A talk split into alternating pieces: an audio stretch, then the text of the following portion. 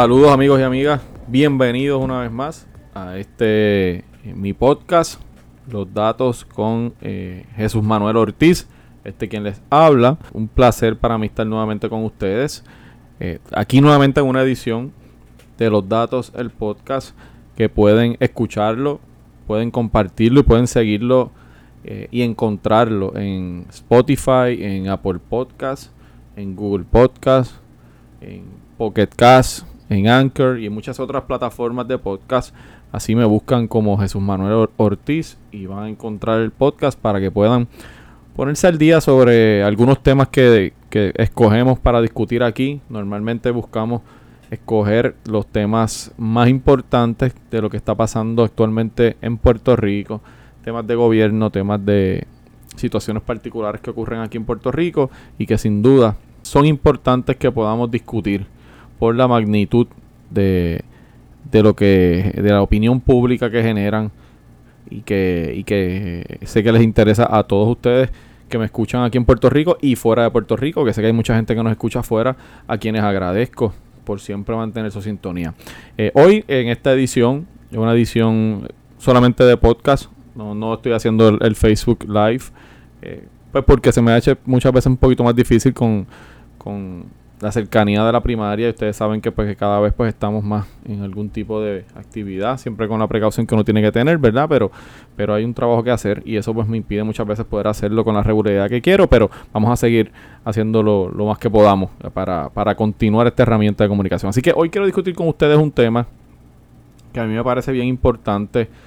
Eh, lo he estado discutiendo de alguna manera en las últimas ediciones, porque es el tema de el COVID-19 y cómo eh, lamentablemente estamos eh, viviendo una, una, escalada en los casos, no solamente en Puerto Rico, donde sí se está dando, pero en Estados Unidos lo que está sucediendo es alarmante. Estados Unidos estamos viendo unos, unos números horribles que los voy a discutir aquí, pero quiero, quiero tratar hoy sobre el tema del coronavirus en Puerto Rico, un aspecto que a mí me parece que hay que estar bien pendiente porque es, uno de esos eventos en los que el gobierno lamentablemente ha fallado estrepitosamente. Y, me refiero a, la atención, al cuidado, al monitoreo de la situación con nuestros adultos mayores.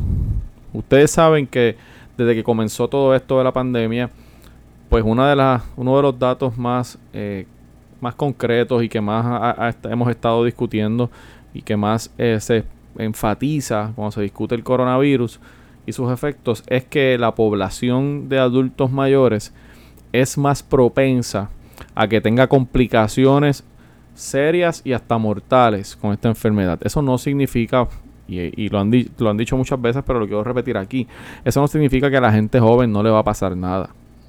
Ya hemos visto víctimas jóvenes, incluso en Puerto Rico, ya lamentablemente murió una niña de 13 años hace unos días. Ha habido víctimas de, 30, los 30, en los 30 años, en los 40, en los 50 temprano. Y por supuesto, pues en, la edad de 60 o más, que vamos a darle unos datos ya mismo sobre, sobre cuál ha sido esa, esa cantidad de víctimas en Puerto Rico. Pero ¿qué pasa con esta población? Miren, el pasado 19 de febrero, la gobernadora Wanda Vázquez Garcet anunció en una conferencia de prensa y se lo, se lo dijo a los medios de comunicación y por supuesto al país que a partir de esa fecha, o sea, del 19 de abril, se realizarían en Puerto Rico pruebas de COVID-19 en hogares de ancianos. Eso incluye instituciones, égidas, eh, hogares de cuidado prolongado, etc. Esto iba a ser a través de todo Puerto Rico y se le iban a hacer esas pruebas a residentes de estos hogares y a los empleados. Esto iba a estar a cargo de un grupo, ¿verdad? De, valga, valga, lo voy a decir de esta manera, aunque ya está una palabra que, hasta la, gente lo toma un poco a broma, ¿no? Pero pruebas que se le iban a hacer a través de un tax force que forma la Fiscalía Federal que se llama el Elder Justice Tax Force, que se originó en, momentos de, de, la recuperación del huracán María para ayudar a adultos mayores. Y, y, esto, y ese, ese tax force que se llama, como les dije, el Elder Justice Tax Force, es una iniciativa de la Fiscalía Federal y el Departamento de Justicia. Como les dije, surge luego del huracán María. Se dedicó a llevar artículos de primera necesidad en aquel momento, agua, comida, toallas, etcétera, a hogares y égidas en, ese momento. Así que la gobernadora anunció ese 19 de abril que se atenderían alrededor de 28 mil residentes y 9 mil empleados de estos hogares de cuidado prolongado, égidas, etcétera, de alrededor de mil facilidades de cuidado prolongado en todo Puerto Rico. O sea, que aquí van a ser cerca de mil instituciones eh, y una cantidad de 28 mil residentes aproximadamente, 9 mil empleados. Más o menos, esto tiene un, ¿verdad? Una, cantidad de casi 40 mil personas. Eh, para eso, según la gobernadora, eh, ese, ese tax force, ¿verdad? Que ya les dije, estaba compuesto por Fiscalía Federal, Departamento de Salud, Departamento de la Familia, eh, Unidad de Control de Fraude de Medicaid, Departamento de Justicia, Guardia Nacional de Puerto Rico, Oficina del, del Procurador de Personas de Edad Avanzada, etcétera, etcétera. Centros 330, que son unos centros que operan con fondos federales en Puerto Rico, organizaciones sin fines de lucro, entre otros. Y todas esas agencias que yo les mencioné estaban encargadas eh, de hacer ese operativo que se iba a hacer a través de ese tax force. Pues la, gobernadora informó en aquel momento que el Departamento de Salud proveyó 50 mil pruebas rápidas para, esa, para ese proyecto. 50 mil. Con la ayuda del personal de la Guardia Nacional, ella dijo en aquel momento que se esperaba que en tres semanas pudiesen realizar esa tarea. O sea, con 50 mil pruebas, hacerle pruebas a más o menos 28 mil residentes y cerca de 9 mil empleados. Eso te da un total de 37 mil más o menos personas. Eh, vamos a redondearlo en 40 mil, pero se separaron 50 mil pruebas para eso. ¿Cuál es el estatus de eso? Eh, obviamente era, era, indispensable la cooperación de todos estos centros de cuidado, etcétera, etcétera, para que se pudiera realizar ese trabajo. Ahora bien, eso fue el 19 de abril. Vamos a ir por partes. El 18 de mayo o sea, estamos hablando exactamente 29 días después, casi un mes. La prensa empezó a reportar y a buscar información sobre esa iniciativa. Y encuentran que la Guardia Nacional, eh, a, pedidos de la propia prensa, provee una información donde dice que hasta esa fecha, o sea, el 18 de mayo, casi un mes después, solo se habían hecho 1.192 pruebas a residentes y participantes de los centros de servicio de esa población, además a los empleados. O sea, 1192, 29 días después de haber anunciado que tenían disponibles 50.000 pruebas y que iban a hacerle esas pruebas a casi 40.000 personas. Estamos hablando de 1192, casi un mes después. Eso refleja, para que usted tenga una idea, 2.4%. O sea, eso significa que un mes después solamente le habían hecho la prueba al 2.4% de la población a quien iban a impactar, que eran, como les dije, adultos mayores y empleados que están en esos centros de cuidado prolongado, etcétera. 2.4%. Esto es un mes después. Los datos que, que da la Guardia Nacional en ese momento, un mes después, apuntan a que se habían realizado pruebas en solamente 22 de los 952 entidades. O sea, le dijimos que eran cerca de mil facilidades, realmente el número exacto era 952, o sea que se habían hecho pruebas solamente en 22 de 952.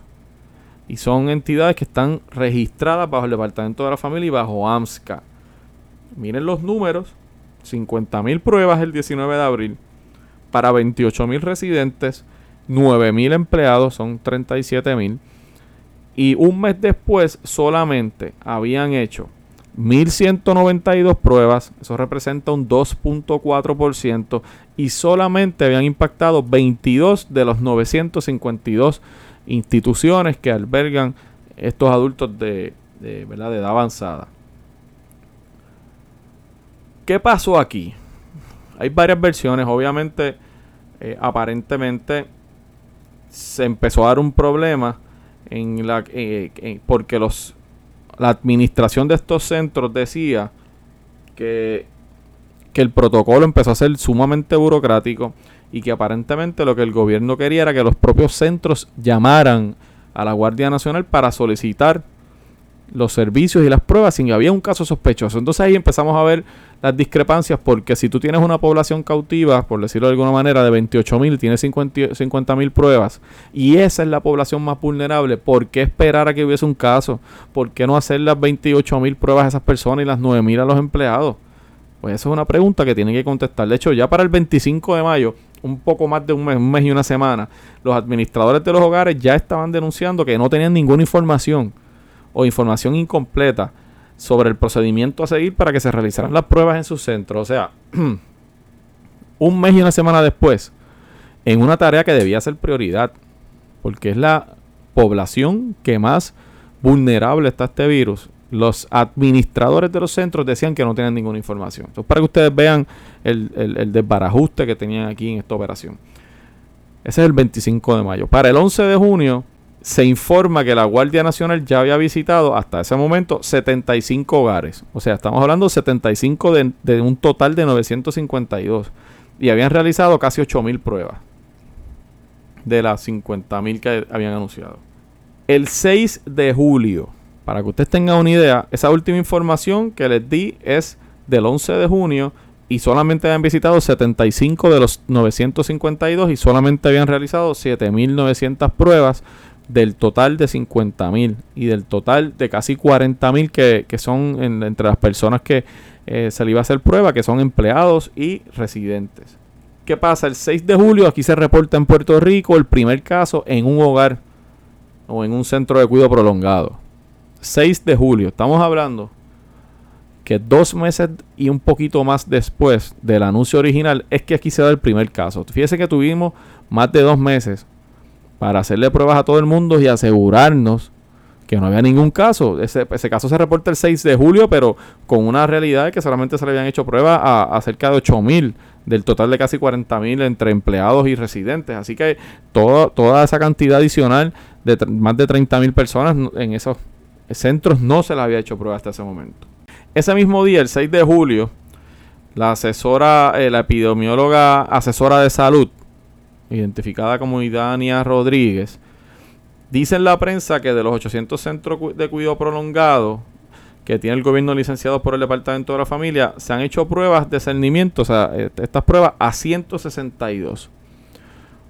O sea que estamos hablando de 162 de los de los 952 que dijeron primero, ahora bajan a que son 850. Hay una discrepancia con los números, pero son los mismos números que del gobierno. Aquí este, este dato que dan es 162 de un total de 850. Eso como quiera representa el 19% del total de las facilidades. Esto es el 6 de julio. Ellos dan una, cifra adicional y plantean que, que 300 cuidos de envejecientes prefirieron hacerse las pruebas de manera privada y que otras veintitantas facilidades se negaron a participar. Así que, eh, para que tengan una idea, a esta fecha, hoy, miren la importancia de hacer las pruebas en este, este sector. Y, estamos, este, este podcast, este, estamos subiéndolo el 14 de julio. A esta fecha, de los 167 fallecidos, de las 167 personas que han muerto en Puerto Rico por COVID-19, 122 tienen 60 años o más. O sea, eso es el 73%. Evidentemente, eso confirma las versiones de que son la población que más vulnerable está, que más, más propenso a que se le complique la enfermedad. Por lo tanto, eh, es importantísimo mantener una vigilancia sobre ese sector. De hecho, la procuradora de, de las personas de edad avanzada salió y le cayó de arriba al gobierno planteando que era imperdonable que solamente se hubiese hecho un 19% realizado eh, solamente el 19% de los hogares las pruebas que se tienen que realizar, ¿verdad? Eh, así que en ese sentido, eh, esa entidad que también protege o que tiene que abogar por las personas de edad avanzada también está inconforme con la labor del gobierno. en Estados Unidos, ya les di el número aquí, en Estados Unidos el 40% son estimados de los fallecimientos han ocurrido en centros de cuidado prolongado. Eso es casi la mitad. Casi la mitad. Al día de hoy, 14 de julio, porque ese dato final que les di el, pues, era del 6 de julio. Pero al día de hoy, a 14 de julio, ya en el día de ayer, el propio Departamento de Salud admite que solo ha impactado 180, 180 de los centros. Claro, aquí volvemos a la, a la cifra original de los 952 instituciones. no sé por qué en un momento Salud informa 952 o el gobierno y en otro momento a, otro, a la prensa le, bajan la cantidad y hablan de 850. Así que vamos a, mantenernos con el primer número que han dado y que ha sido el más consistente, que son 952 centros. Ellos dicen al día de ayer, el 13 de julio, que solamente habían impactado 180 de esos 952 y que solamente habían hecho 8.168 pruebas.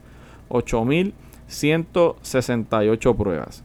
Esa es la información que da el gobierno ayer. Para que ustedes vean, al 11 de junio ellos hablaron de 7.945. 7.945. Y un mes después, el 13 de julio, todavía están hablando de 8.168. Ahí no hay una diferencia entre esos dos números que dan. A pesar de que ha pasado más de un mes, ahí no, hay más de 200 pruebas de diferencia. O sea que o tiene un problema con los números o, realmente el operativo no, no es que esté lento, es que está detenido. Pues si en un mes solamente hacen 200 pruebas, es, inaceptable. Eso representa, para que usted tenga unida, esa cifra que dan ayer, 13 de julio, que han impactado 180 instituciones de un total de 952. Eso representa un 16.3%. O sea, las 8.168 pruebas que ellos dicen que han hecho eh, representa un 16.3% de las pruebas que ellos ofrecieron hacer, lo cual es inaceptable, es, bien preocupante y el récord demuestra, y lo tengo que decir de esa manera, demuestra que el gobierno ha arrastrado los pies en ejecutar, para ejecutar una tarea tan vital como lo es atender, monitorear, proteger a la población más vulnerable en esta pandemia, que son las personas de 60 años o más. Y lo increíble de esto es que ha fracasado en protegerlos. Incluso teniéndolos identificados en instituciones en todo Puerto Rico que están reglamentadas por el Departamento de la Familia. O sea, aquí sabemos en qué lugares están estas personas. Sabemos dónde es que hay que ir. Pero lo que hemos visto a través de todo ese tracto que yo les he dado a ustedes es que desde que hacen el anuncio hasta esta fecha, esto lo que ha habido aquí es un, un, serio problema de organización, un despliegue de burocracia terrible, mala información, mala comunicación con los propios administradores de los centros que, han dicho, incluso a un mes después del anuncio decían que no sabían nada del proceso. Y, y, lo que vemos aquí es el fracaso total de una operación que se debió haber hecho con la urgencia que requiere el gobierno tiene que explicar la razón para este desempeño tan pobre. Tienen que explicar por qué han demorado tanto en siquiera eh, atender o realizar el 20% de las pruebas que prometieron a, los, a los adultos mayores en centros de cuidado. O sea, ¿cuál es la razón? Tienen que explicarlo.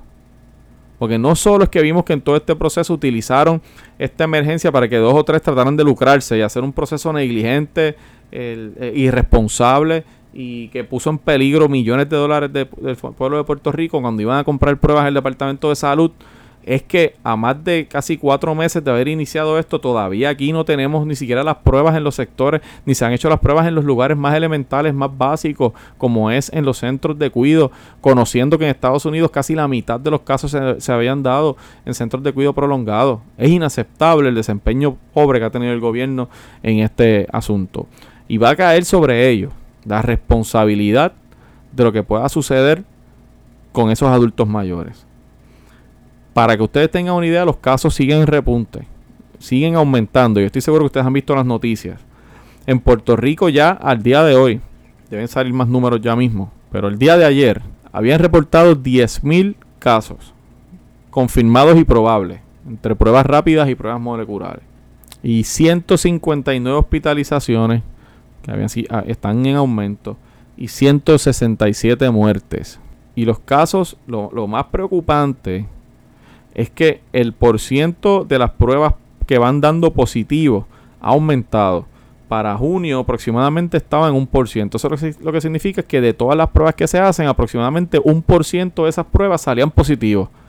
Y eso era un número bastante aceptable y positivo hasta cierto punto en ese momento para que ustedes sepan, en este momento ese número está en 5%. O sea que el por ciento de los casos que sale positivo cuando se hacen la prueba ya va por 5%. Los números que dan los conocedores de este tema es que con 10%, 10 o 12%, el sistema de salud puede colapsar. Y las recomendaciones son cerrar, establecer cuarentena y tomar medidas drásticas si llegara a acercarse ese número a un 10% de los casos que dan positivos cuando se hacen las pruebas. Eso nos podría llevar a un colapso total de nuestro sistema de salud. Por lo tanto, con más razón, es inaceptable, es reprochable, es un crimen que este gobierno haya sido tan negligente en, en suplir, en hacerle las pruebas a esos adultos mayores que están en centros de cuidado prolongado, que sabemos dónde están, conociendo que son los más vulnerables, los más propensos a que se complique un contagio con COVID-19 que le pueda causar la muerte. Eso es inaceptable y sobre sus hombros va a caer la responsabilidad. Finalmente, en Estados Unidos, para que tengan unidad, ya les di los casos en Puerto Rico, en Estados Unidos el número hasta el día de ayer ya iba por 3.296.599 casos. 60.000 de esos casos son casos nuevos. Los estados con más, con la cantidad mayor de casos son California, que tiene ya más de 320 mil casos, y la Florida, el estado de la Florida, que tiene 266 mil 119. Lo que pasa es que se ha convertido en el epicentro porque los casos nuevos de un día para otro en Florida se han disparado al día de ayer. Eran más de 15 mil casos al día. Estaban rompiendo récord de casos diarios de un día para otro, el más reciente ayer, 15.300 casos. Sin mencionar que ya conocemos que Puerto, el destino de Florida para Puerto Rico es bien cercano. Y ya en Puerto Rico, ya el, en el día de ayer se estaban recibiendo más de 30 vuelos provenientes de la Florida, ya sea Orlando, eh, Fort Lauderdale y, y algunos otros lugares en el estado de la Florida, llegando a Puerto Rico. Así que eso plantea otro problema para nosotros que podemos hablar en otro episodio. Pero en resumen, está de mal en peor el impacto del coronavirus en Estados Unidos. Es horrible lo que está pasando allí. Y en Puerto Rico estamos viendo un repunte. Estamos viendo cómo lo que hemos discutido en este, en este episodio del podcast, cómo han fracasado las agencias gubernamentales, cómo fracasó el gobierno en, en una cosa que debería ser sencilla, hacerle pruebas adultos mayores que están en centros de cuidado prolongado, que están identificados, que esos centros están licenciados por el Departamento de la Familia, que sabemos cuántos son y que desde el 19 de abril se anunció con bombos y platillos que iban a ser atendidos. Sobre sus hombros cae la responsabilidad al gobierno de Puerto Rico de que tengamos el triste escenario de tener que ver un impacto de vidas en personas de edad avanzada y que el gobierno no haya sido capaz de atenderlos cuando tiene todos los recursos para hacerlo porque eh, el dinero ha llegado y ha estado aquí. Así que sobre, su, sobre sus hombros cae su responsabilidad. Así que eh, ese es el tema que quería discutir con ustedes hoy. Quería darle eh, esa información que me parece bien importante. Sigan, sigan pendientes a este dato, a este asunto del COVID-19. La cosa se está poniendo complicada aquí en Puerto Rico también y no duden que por ahí vengan nuevas medidas para, para tratar de controlar la pandemia. Así que eh, gracias a todos ustedes por estar aquí conectados conmigo. Hoy es una edición exclusivamente de podcast. No, no fuimos en vivo en Facebook. Así que eh, ayúdenme y compartan este podcast. Escúchenlo, compártanlo, síganlo y, que sus amistades puedan escuchar esta información, porque me parece que es un, el tema que estamos discutiendo en Puerto Rico, muy importante y que nos toca a todos. Así que un abrazo, recuerden que lo pueden escuchar en Spotify, en Apple Podcast, en Google Podcast, en Anchor eh, y lo van a encontrar así mismo. Los datos con Jesús Manuel Ortiz. Eh, un placer para mí siempre estar con ustedes. Seguimos y nos escuchamos en la próxima. Un abrazo.